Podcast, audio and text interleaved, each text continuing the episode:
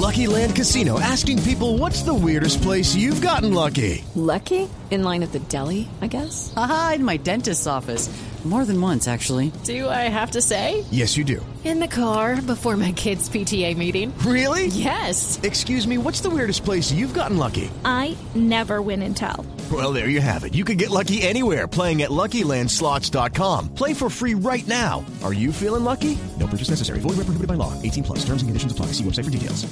Mire, ministra, hace rato queríamos eh, hablar con usted e invitarla porque quien tiene sentado al lado suyo es don Sebastián Nora, uno de los más jóvenes de esta mesa de trabajo y se queja constantemente y dice, se nos dice que nosotros los millennials no queremos comprar casa, que porque nos gusta estar viajando y que nos gusta estar aquí y allá. Hugo Mario nos dice vagos. Exacto, les Sí. dice que son vagos y que eso no es verdad, que realmente para la gente de la edad de Sebastián, la gente de 30 años y la gente joven, cada vez es más difícil comprar casa.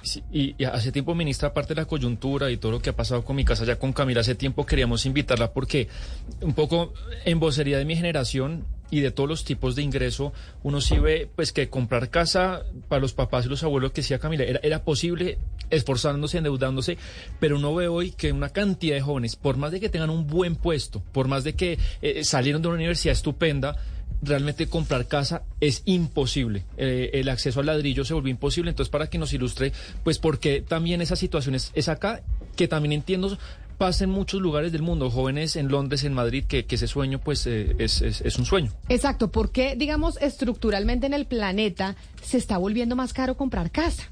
Que digamos los papás de uno sí la pudieron comprar más fácilmente y nuestra generación no, o la generación de Sebastián. Totalmente de acuerdo. Nosotros en Colombia tenemos un déficit cuantitativo de vivienda de 1.2 millones de hogares en busca de una vivienda nueva. Y también tenemos 4.5 millones de hogares en déficit cualitativo. Pero dentro del déficit cualitativo está el hacinamiento, que son las familias, varios hogares debajo de un mismo techo. Los abuelos, los padres, los hijos. Y como tú mencionabas, Camila, no solamente es un asunto de nuestros países, eh, la discusión en, en España, en Inglaterra, en Estados Unidos es grandísima. Yo hace unas tres o cuatro semanas estaba hablando con la subsecretaria de Vivienda y Desarrollo Urbano de Estados Unidos, la, eh, digamos, la, la, La de allá. mía. Exactamente. Y me hablaba sobre eso, sobre cómo en estas viviendas grandes en Estados Unidos se están haciendo, ella decía, el granny flat, que es como el apartamentico para la abuelita, Ajá. y es construir una vivienda en la misma vivienda que ya existe. ¿Cuáles son las razones estructurales en nuestro país y en el mundo? Son dos. El uso del suelo, la disponibilidad de suelo con norma urbanística, porque las ciudades cada vez se hacen más estrictas en la oferta de suelo y se necesitan vías, se necesitan eh, servicios públicos domiciliarios, se necesitan equipamientos y también los asuntos financieros, la tasa de interés. Creo que es eh, indispensable dar una discusión y las noticias con las que hoy nos levantamos son buenas. Dos bancos eh, bajan la tasa de interés para vivienda de interés social, estaban en 20, quedaron en 14, 14.5. Tenemos que eh, transformar el acceso a crédito, el, trans- el acceso a recursos financieros para la compra de vivienda.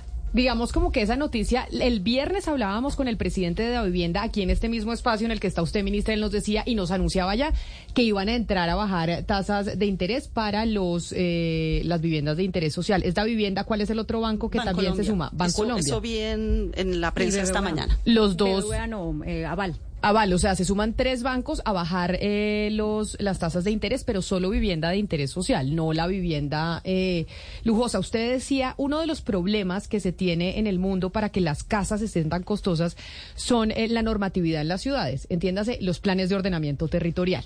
Claudia López aprobó un POT. Hace poco Bogotá aprobó un POT. Acá me dice un oyente que se llama Yesenia Ángel, que dice en Bogotá hay apartamentos de 32 metros cuadrados en 500 millones de pesos, que eso es un abuso total con las nuevas generaciones. Pasa, pero también pasa en Nueva York, pasa en Londres, pasa en París, en las grandes ciudades vemos sitios chiquititos carísimos. Con este nuevo POT de Bogotá, por ejemplo, para responderle a Yesenia, ¿se van a subir los precios de, las viviendas en, en la capital, ministra, o no? Es una discusión un poco más amplia. En los años 90, Colombia definió sus normas para el desarrollo de vivienda y desarrollo urbanístico. La ley novena, la ley 388. Llevamos 25 años utilizando unos instrumentos de gestión del suelo que la verdad son eh, tienen escasísimo resultado. Más del 80% de los municipios tienen un POT eh, desactualizado.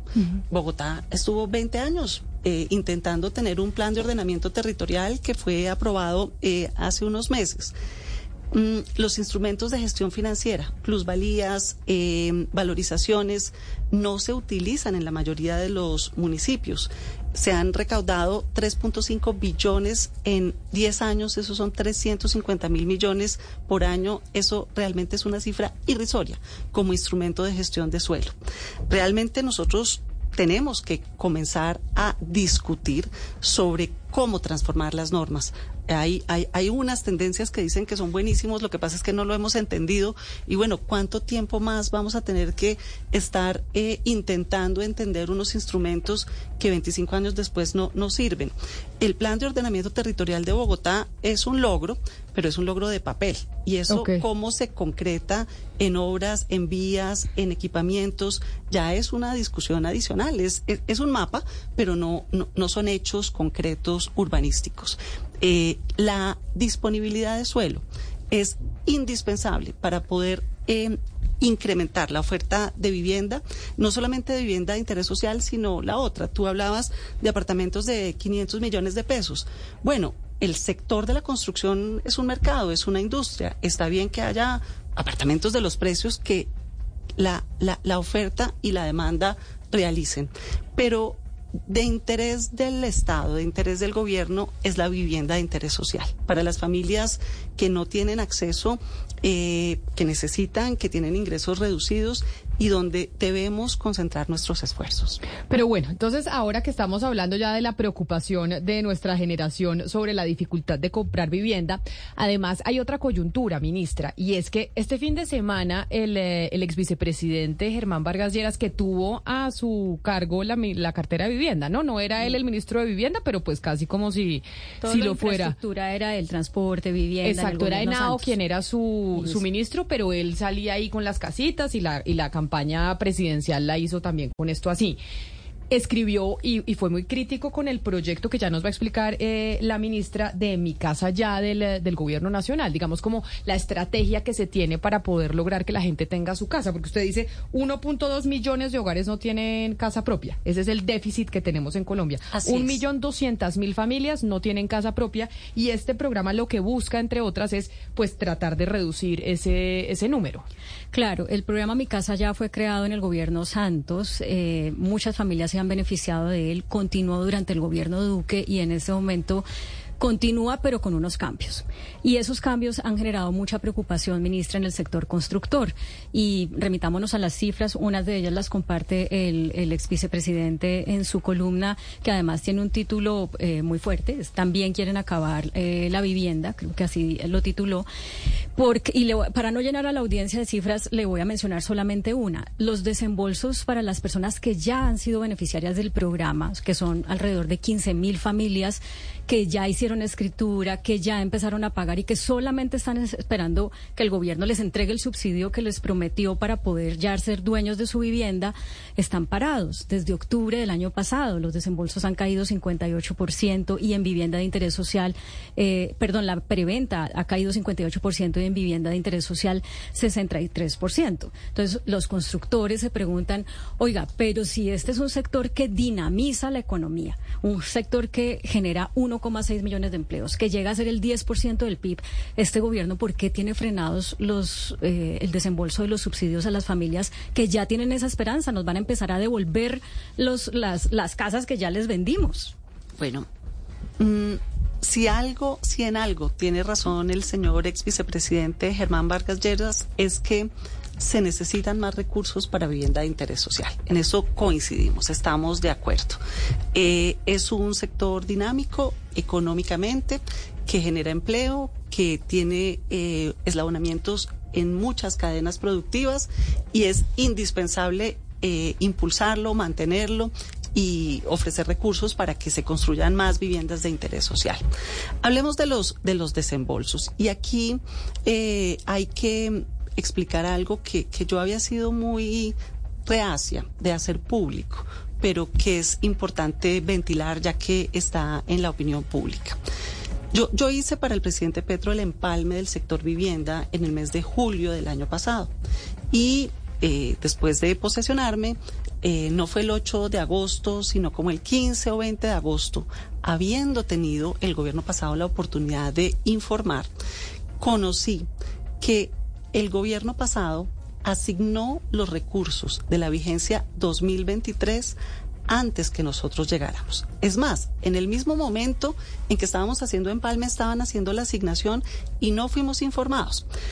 No importa, esto se hizo ya. Realmente eh, lo consideramos eh, una, una grosería. No, pero espéreme, ministra, porque sí importa. O sea, quiere decir que esa, esos dineros que estaban destinados para el programa de Mi Casa Ya los adjudicaron rápidamente en el gobierno Duque en medio del empalme antes de que ustedes llegaran y esa es la razón por la cual ustedes no han tenido el manejo de los recursos y a quienes se lo asignaron. Exactamente. Eh, hay una figura de vigencias futuras que es poder comprometer en una vigencia anterior la siguiente. Había una disposición de vigencias futuras del 2023, es decir, recursos de este año del gobierno del presidente Petro, que fueron asignadas a 23 mil familias sin informarnos. Y nosotros cuando nos enteramos de eso, ocho o diez días después, una vez nos sentamos en el ministerio, pues nos enteramos de eso y, realmente hemos sufrido mucho por las familias, porque son familias a las que se les ofrecieron unos subsidios y solamente por razones presupuestales las podíamos asignar en esta vigencia 2023, es decir, a partir de, del 2 de enero. El 2 de enero empezamos la tarea, ya hemos hecho un desembolso de 200 mil eh, 200 mil millones de pesos de esos recursos y estamos en la medida en que la capacidad operativa nos lo permite haciendo el desembolso.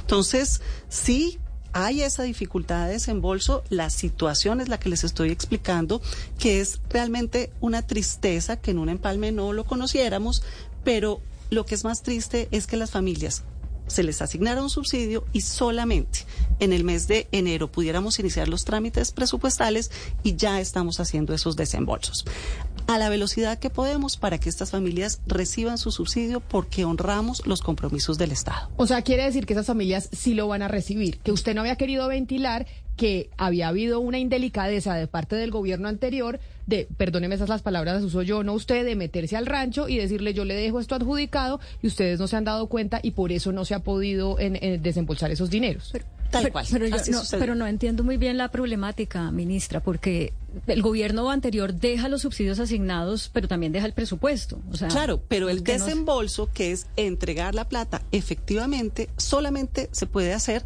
en el año 2023, digamos, deja el presupuesto, pero ese es el presupuesto de este año. Desembolsar es entregar la plata. No se puede hacer porque es de presupuesto 23 comienza enero y podemos iniciar el trámite del desembolso. Pero van dos meses y en dos meses han desembolsado 200 mil millones y, y, faltan alrededor de 15 mil familias. ¿Cuándo esas familias van a recibir? Estamos haciendo los desembolsos en la medida en que la capacidad operativa nos lo permite porque tú tienes que hacer un trámite de solicitud de PAC. Esto es un tema presupuestal.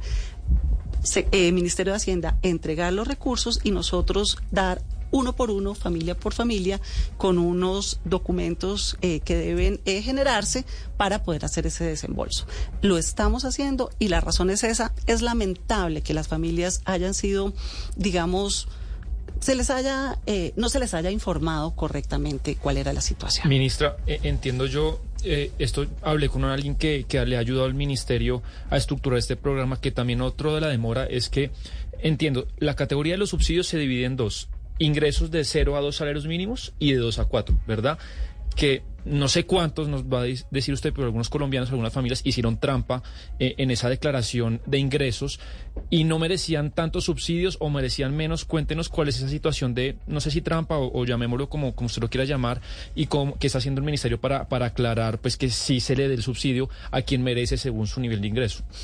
Yo, yo no lo calificaría de trampa. Yo digo que había unas reglas y la gente se acogió a esas reglas. Pero me das la oportunidad de contarles cuáles son las transformaciones que hemos hecho al programa Mi Casa Ya, partiendo de lo que tú mencionabas. Mi Casa Ya es un gran programa, funciona desde el año 2015. 235 mil familias han sido beneficiadas del programa Mi Casa Ya, pero tiene elementos para mejora y es lo que estamos haciendo, es por lo que la gente votó, por un cambio, por una transformación. Queremos eh, hacer esos ajustes en tres aspectos que son fundamentales. El primero que tú mencionas, ¿a quién le llegan los subsidios? ¿Cuál era el criterio anterior? Que no las familias, sino los individuos que solicitaban el subsidio, eh, por ejemplo, pues en, una familia hay varios individuos, ¿cierto?, que aportan con sus ingresos al presupuesto familiar. Un individuo que solicita el subsidio reporta de manera autónoma su nivel de ingresos. Entonces tú tienes unos ingresos laborales y tú llevas una carta de yo tengo un sueldo de dos salarios mínimos mensuales y con eso entras a la mayor categoría, 30 salarios mínimos de subsidio. Pero ¿qué hay detrás de eso? Que la esposa también trabaja seguramente y tienen dos sueldos en la casa. Tal cual. Que el hogar es diferente al individuo que solicita y al tener ese, esa prerrogativa, esa posibilidad, pues no necesariamente estaba el programa llegando a las familias más, necesitadas. Y eso es una realidad que hemos identificado y que hemos verificado con todos los análisis que hemos realizado. Mm, por supuesto, los recursos públicos son escasos y hay que llevarlos a donde más se necesita. pero déjeme, ministra, y meter la cucharada, porque es que con esto de pasar a que sea por el CISBEN que las familias acceden al beneficio, pues tampoco está libre de, corrupción. Desafortunadamente, eh, durante eh, de toda la vida que ha operado el CISBEN, hemos visto cómo gente se cuela en el CISBEN. Entonces, ¿qué garantía es de que sí le va a llegar el subsidio a la gente más pobre pasando esto a CISBEN cuando ya sabemos que pues en el CISBEN también hay corrupción y además ya se están conociendo casos de gente que está pagando 150 mil, 100 mil pesos para que la metan en el CISBEN para poder acceder a mi casa ya. El, el CISBEN tiene ya más de 33 millones de personas, más de 10 millones de hogares eh, en su sistema. El CISBEN 4, que es la última actualización, ha ido mejorando, ha ido depurando eh, las bases de datos y los mecanismos de acceso y eh, el Departamento Nacional de Planeación informa alrededor de errores en la, eh, en la puntuación de no más de 2 o 3%. Eso es un, instrumento del Estado para eh, focalizar los recursos públicos, para focalizar las apropiaciones eh, eh, de programas sociales. Y hay que seguir contribuyendo y hay que seguir fortaleciendo y hay que seguirlo utilizando porque es el mecanismo de hacer la mejor distribución. Esta mañana yo conversaba con alguien que vea, vea pues el gobierno del cambio diciendo que el cambio es fortalecer el CISBEN. Es hasta, hasta paradójico. Pero, pero mire, ministra, usted dice, es que seguimos con el programa Mi Casa Ya, pero le vamos a hacer unas mejoras. Entonces, una de las mejoras es que ya... Focalización. y ya pues se aplica por familia, no es que se aplica por individuo, porque puede que yo gane poquito, pero mi marido gana mucho y resulta que me dan el, eh, subsidio a mí y termina mi marido pagando la, mm, la cuota. ¿Qué otro cambio le van a hacer al programa que ha venido funcionando desde el 2015 y que palabras más, palabras menos ha sido un buen programa? Ha sido un buen programa nos encanta y lo vamos a seguir utilizando. Primer cambio, focalización para evitar eh, que los criterios nos llevaran a que no fuera la gente más pobre la que lo recibiera. El segundo, un asunto territorial. Esto es muy, muy importante. Nosotros hacemos una valoración. Desde 2015 hasta 2022, que se han entregado 235 mil subsidios y en el, departamento del Valle, en el departamento del Atlántico y Bogotá y Cundinamarca, es decir, Cali y su centro urbano, su, su, su área metropolitana, Barranquilla y su área metropolitana, y Bogotá y su área metropolitana, han recibido el 53.43% de los subsidios. Tenemos 235 mil subsidios, de los cuales más de la mitad solamente están en tres ciudades. ¿Por qué?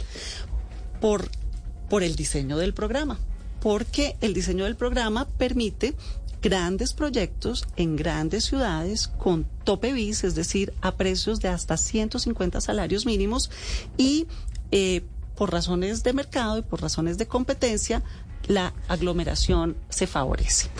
Pero yo les, les quiero contar, yo estuve en Boyacá hace dos semanas y veíamos con los constructores boyacenses en Chiquinquirá, en Duitama, donde hay proyectos de vivienda de interés social, que en esos ocho años se han entregado 4.800 subsidios, es decir, el 2%. Cuando Boyacá, por supuesto, tiene una demanda grande de vivienda de interés social. Estuve en Valledupar, exactamente lo mismo, 1.87% de los subsidios de ocho años. Esto es un histórico. En el Cesar solamente se ha dado eso. Estuve en Nariño antier, el jueves, con los constructores de pasto y decían, aquí porque nunca han llegado los subsidios, porque se concentran en las grandes ciudades. El 1.43% en Nariño y en Caquetá, estuve el viernes, punto 0,8%. No han llegado sino 191 subsidios en ocho años al Caquetá. Es importante hacer ese cambio porque no le conviene a una sociedad concentrar su población en tres grandes ciudades cuando el resto de las ciudades no tienen acceso. Es que cuando uno habla con los constructores sobre eso, ministra, lo que le dicen es Claro que quisiéramos llegar a unas zonas más apartadas del, país o digamos donde no hemos llegado hasta ahora, pero para que el programa funcione se necesita un gran apalancamiento de la banca porque los constructores al hacer estos contratos con la gente que compra la casa pues no es que reciban eh, de inmediato, eh, de hecho tienen que esperar a que la persona que recibe el subsidio lo reciba de parte del gobierno un montón de meses después. Entonces se necesita que las constructoras tengan un apalancamiento en la banca muy importante porque son muchos meses que trabajan sin tener recursos.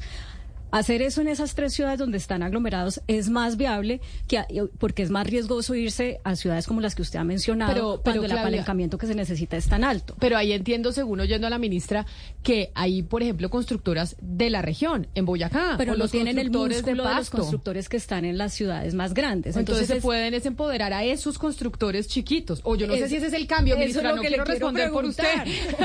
¿Cómo los va a empoderar, como dice Camila, o cómo el gobierno va a apalancar a esas constructoras más pequeñas que están en esos municipios es donde quieren maravillosa la, la, deducción que ustedes hacen porque por ahí es la cosa. Eh, existen en Colombia más de 1.500 empresas constructoras. Y oigan este dato que es tan interesante. Mi casa ya, 235 mil subsidios en ocho años. Cinco empresas han recibido el 31.4% de los subsidios. Sí, ¿Nos puede decir los nombres o no se le mide? Mejor no.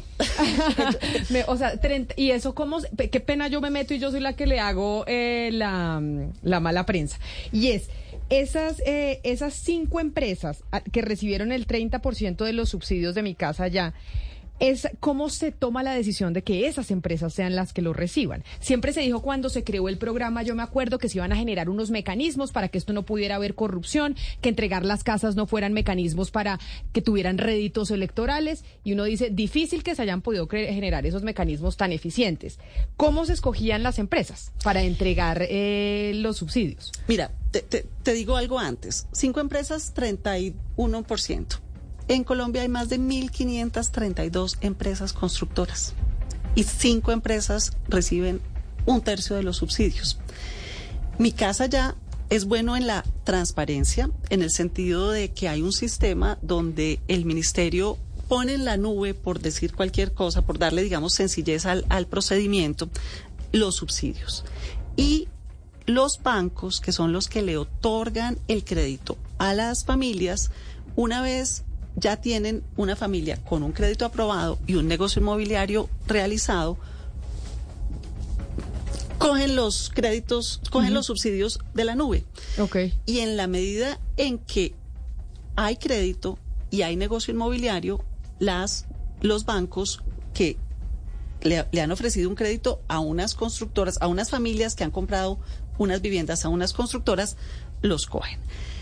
El que primero lo coge, se lo lleva. O sea, la constructora más eficiente es la que probablemente se va a llevar el, eh, el subsidio. Exactamente, porque no, tiene, no hay ningún criterio adicional a agarrar el subsidio de la nube cuando el ministerio lo ofrece. ¿Y qué criterio adicional van a meter ustedes entonces para que no sean las grandes constructoras que por historia de mercado pues son más rápidas, son más eficientes, han tenido más, cap- más capital y que una gigantesca de aquí de Bogotá pues no le gane a una chiquita allá en Pasto, en Nariño, que usted acaba de estar? Tal cual. Entonces nosotros hemos identificado seis criterios para asignar los subsidios. El primero, el que ya les mencioné, las condiciones socioeconómicas de las familias. La encuesta CISBEN, un puntaje para cada una de las categorías.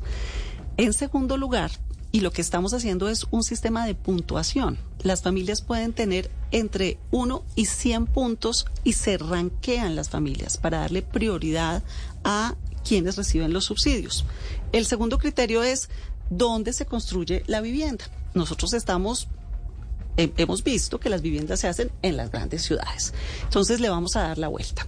Eh, se le da un puntaje de 20 puntos a las viviendas construidas en municipios de categoría 5 y 6. Esos son pequeños municipios. 15 puntos para viviendas en categoría 4 y 3, son intermedias. 1 y 2, 10 puntos, son las ciudades capitales eh, intermedias. Esto es Cincelejo y Valledupar, y Tunja, y Popayán, y Pasto, que están en la categoría 1 o 2. Y las ciudades grandes, 0 puntos. De esa manera, tiene más probabilidad de recibir un subsidio de mi casa ya el proyecto y la familia que decide comprar en un municipio pequeño en contraprestación a un ¿Y municipio. cómo grande. garantizan que esas empresas chiquitas, esas constructoras de región, de Pasto, de Tunja, eh, de Valledupar, le digo las, los sitios donde usted ha estado recientemente, si tienen el músculo financiero para poder levantar esos proyectos de vivienda de interés social? Porque digamos, no todas las viviendas de interés social van a ser financiadas. Y construir estos proyectos se necesita una caja importante. Y una constructora pequeña tal vez no la tiene como si la tiene la grandota de aquí, de Bogotá, que se va para, para la región. De hecho, es que eh, algo de lo que decía el, vicepre- el vicepresidente Vargalleras en su columna es que hay 458 constructoras en proceso de insolvencia en este momento que también han trabajado con el programa Mi, programa Mi Casa Ya y como no son las más grandes, las de mayor músculo financiero, por esta demora en el desembolso de los subsidios, pues están en insolvencia financiera. Entonces, también la responsabilidad de este gobierno en la situación de esas empresas, ¿cuál es? Mira, la- lo de la demora eh, lo he explicado ya, pero también hay que plantear algo. El programa Mi Casa ya se creó en el año 2015 para ofrecer 30 mil subsidios anualmente. Y era esa la, la- línea de, de- de trabajo, la línea de gestión. Se mantuvo un crecimiento eh, importante y en el año 2021, después de pandemia, se ofrecieron 67 mil subsidios como un instrumento de reactivación. Pero en el año 2022 volvimos a 44 mil subsidios y para este año 2023 tenemos programados 30 mil. Este es un mensaje de confianza en el programa, de confianza en el sector. Estamos incluso con más recursos de los históricamente planeados y los históricamente planteados. El tema del desembolso lo, lo, lo- lo conversamos. Pero yo he visto, Camila, las construcciones en las ciudades intermedias. No me lo estoy inventando porque recorro y converso con todos los constructores todos los días, tres o cuatro días a la semana. Los he visto en Sevilla Valle y los he visto en Valledupar y los he visto en Pasto y los he visto en las ciudades intermedias donde también hay iniciativa. Hay otros criterios que es importante plantear y aquí hay uno fundamental. El la vivienda rural tendrá un puntaje adicional. Antes no se incluía la vivienda rural. Y especialmente el tipo de vivienda. La vivienda VIP es hasta 90 salarios mínimos y la vivienda BIS está hasta 135 y 150, 150 en las ciudades grandes, eh, valorando los costos diferenciales de estas grandes ciudades. Uno, por ejemplo, es el tema del uso del suelo. Si se hace un énfasis en municipios pequeños, donde el suelo vale menos que en los municipios grandes, y en vivienda de interés prioritario, que es más accesible. Y si existe, si es posible, sucede en los territorios. Por supuesto, vamos a avanzar en los asuntos de crédito, porque ¿cuál es el problema serísimo? Que tenemos hoy en día en vivienda de interés social, en vivienda para las comunidades más pobres, el acceso a crédito. Una familia que tiene dos salarios mínimos de ingreso, pero son de origen informal, no tiene acceso a crédito. Y fíjense que esa distorsión que el reglamento de mi casa ya tenía de darle a las familias con más ingresos la posibilidad del subsidio, también favorecía al sector crediticio, porque son familias con ingresos de origen formal, con ingresos más altos, que son sujetas de crédito y que sirven para esa dinámica. Cuando nos sinceramos, y decimos, bueno, le estamos dando a los que tienen más, miremos cómo le damos a los que tienen menos, el problema al que llegamos es que los que tienen menos no tienen acceso a crédito. Entonces la discusión es con la banca, con el sector financiero, que la hemos estado dando y en una conversación con los gremios eh, financieros, eh, la discusión cuando ya llegamos a este punto es, está bien, nosotros podemos crear unos em, eh, productos financieros para familias con ingresos más bajos, para familias con ingresos informales, pero Estado, apalánquenos a través de garantías esos créditos y nosotros lo hacemos y en eso es que estamos trabajando. O sea, ya estamos viendo cuál es desnudando el programa el verdadero problema. Y el verdadero problema es acceso a crédito para familias de ingresos de origen informal. Claro, ministra, pero no me queda tan claro ustedes por qué, y discúlpeme que estas pueden ser mis palabras y no las suyas, porque están abandonando las ciudades principales y algunas ciudades intermedias de esa manera, porque al fin y al cabo estas son las ciudades que más población concentran y donde más hay una crisis de falta de oferta. Y por ende, y las ciudades también concentran la mayor parte de la economía, es decir, por ende no sería necesario ver que en estas ciudades es donde más se necesita oferta para que más personas puedan tener más disponibilidad de su dinero en sus bolsillos, porque que entre menos oferta, pues no solamente nos quedamos sin casa, sino que también se suben los arriendos y por ende menos capacidad de gasto y de estimular la economía. ¿Por qué se abandonan las ciudades de esa manera? Buena pregunta. No estamos abandonando nada. Nosotros no estamos imponiendo unas cuotas, ni estamos diciendo vamos a tener aquí en Quibdó más o un número, 10 mil, o en Bogotá vamos a dejar de, de tener eh, el programa. Nosotros estamos dando una señal al mercado diciendo que si los proyectos se ubican en pequeños municipios, se hacen eh, proyectos de vivienda rural, se hacen proyectos de menor valor que es vivienda de interés prioritario, hay mayor probabilidad para que se asignen subsidios a esos proyectos. Nosotros hoy en día tenemos 1.2 millones de familias que quieren vivienda y tenemos 50 mil subsidios al año. Es decir, que pues, se multiplica por 12 la demanda contra la oferta de subsidios. ¿Dónde se deben ubicar los recursos del Estado? Donde el Estado cree que tienen más rentabilidad social. Más rentabilidad social en los municipios pequeños, en la vivienda de menor costo, que es la vivienda de interés prioritario, en las familias más pobres, buscando resolver también los temas de crédito que, que hablamos.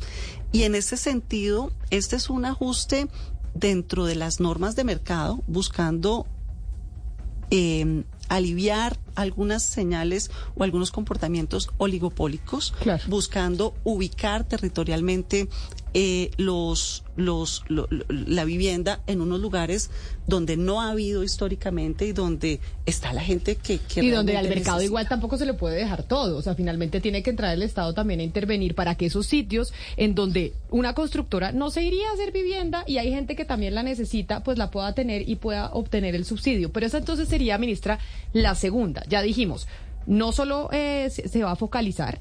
También se va a buscar balancear el eh, Territorio. el territorio y no solo las grandes constructoras, sino también darle un empujo al pequeño empresario que es un pequeño constructor o mediano constructor. ¿Y cuál es la tercera?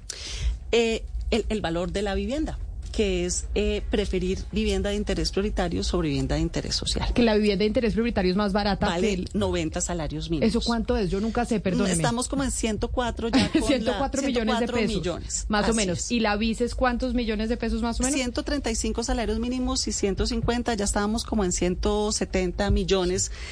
Fíjate una cosa, eh, hemos encontrado que en ciudades como Bogotá o Cali, con 170 millones de pesos, que es tope bis. No se mm, compra nada. No, se puede comprar un apartamento de 20 metros cuadrados en el mejor lugar de la ciudad y sigue siendo bis.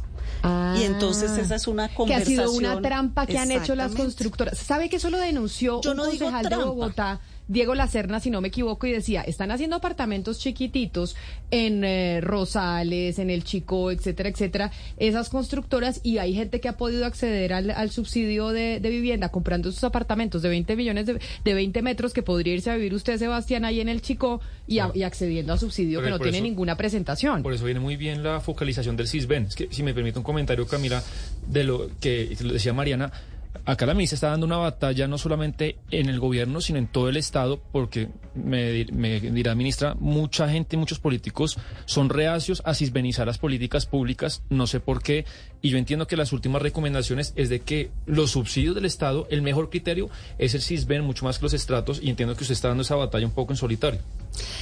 No, en solitario no. ¿Quién la apoya? Pero no, tan, todos. pero no tan acompañada, por lo que veo. ¿No? Yo me siento muy acompañada del gobierno, pero sobre todo de las familias que más necesitan. Y saben de quién me siento acompañada de los constructores pequeños, de los alcaldes de las ciudades intermedias y de las familias. Las familias también eh, están siendo beneficiadas.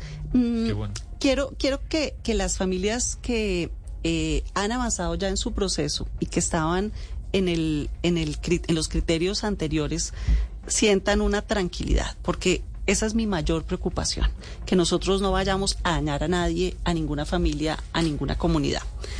Si ustedes en- ve- ven que el, que el sector de la construcción es un sector que tiene unos ciclos de entre dos y cuatro años. Desde el momento en que se solicita una licencia hasta el momento en que se entrega un apartamento, pues no es de un día para otro, son eh, entre dos y cuatro años en promedio. Ven que estos cambios no son tan rápidos. Eh, así, yo quisiera que todas las viviendas fueran VIP en municipios 5 rurales, pues no existen, ¿cierto? Hay que construirlas. Estos son decisiones empresariales que se van tomando dentro de la autonomía eh, de la competencia y- y del mercado. Las familias que ya han hecho su ahorro, que ya tienen un crédito aprobado, que ya hicieron un negocio inmobiliario, que eh, necesitan el subsidio para hacer su cierre financiero, son las primeras en la fila para los para la adjudicación de subsidios a partir del 15 de abril.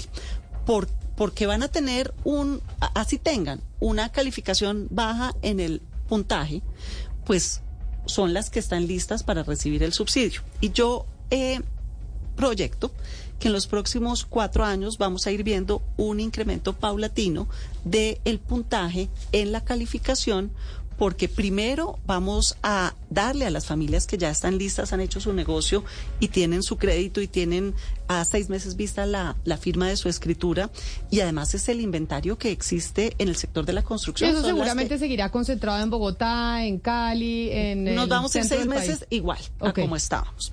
El segundo momento son los, los proyectos en curso. Eh, proyectos que ya están en un avance de obra, que ya tienen eh, un camino recorrido, hay preventas, todo eso, se van a adjudicar en ese criterio. ¿Dónde vamos a ver los cambios y la aplicación del nuevo modelo? En las decisiones de los constructores para construir viviendas en nuevas, o sea, nuevos proyectos. Ellos van a decir, bueno, quiero subsidio, me va mejor en una eh, ciudad categoría 5 que en una categoría especial. Quiero subsidio, eh, si hago VIP, y si se puede hacer VIP, voy a tener 20 puntos. Y eh, empezar a explorar los, la vivienda rural. Si no toman esas decisiones, pues nos quedamos como estamos. Se mantiene el criterio. Pero yo sé, porque me lo han dicho, porque lo he visto, que las pequeñas constructoras en las ciudades intermedias sí pueden hacer vivienda VIP, sí están interesadas y ya lo estoy viendo y está, cre- eh, está creciendo. Las cajas de compensación familiar también lo hacen.